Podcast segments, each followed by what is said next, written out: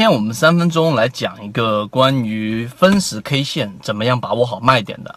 很多人在卖点上一直都没有办法去做到非常好的一个点的原因在于什么地方呢？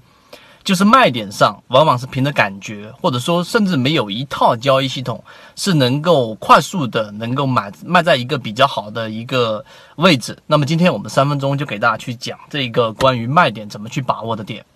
首先，分时 K 线它有一根黄色线是均价线，在你去进行分时交易的时候呢，你一定要去注意第一个问题，不应该是提我什么时候去卖掉会是在比较好的位置，而应该是去提出来的第一个问题是今天到底适不适合去做这一个日内交易 T 加零啊，把这个卖点卖在比较好的位置。为什么呢？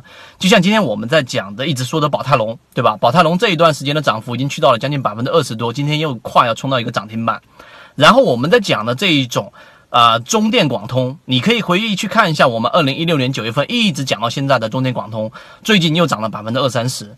那么这种呢，全部是有视频留存的。那么在这个平台上面，大家都可以看得到。那么具体怎么样去把握好卖点呢？尤其是像中电广通跟宝泰龙这样的个股类型，其实是不容易去把握得到的。为什么呢？因为你第一个问题要提出来的时候，到底我今天要不要去进行交易？很多人做短差，一旦卖卖掉之后，可能它的回撤连一个点都不到，你几乎是没有办法去。啊，再回追回去的，你把股票给卖掉了之后，可能会调了百分之零点五或者百分之零点九几，那么这种情况之下是几乎你是不可能再补补回去的，所以你在高位减到一半，在低位再补一半进去，这种操作几乎是不可能的。那这种个股呢，往往是出现在第一。它是高空盘的强庄股。第二个，随手突破已经进入了黄色，甚至于进入到粉红色的拉升区域。第三个，这样的个股呢所在的板块，例如说我们说宝泰龙所蹭到的热点，就是我们所说的煤炭看板块。那么这些板块一旦蹭到的快速的拉升，我建议这样的个股就不要去做日内交易了。这是第一点。第二点。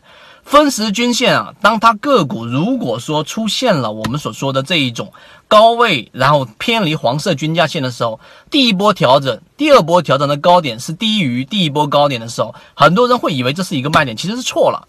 这种情况之下呢，你要看量。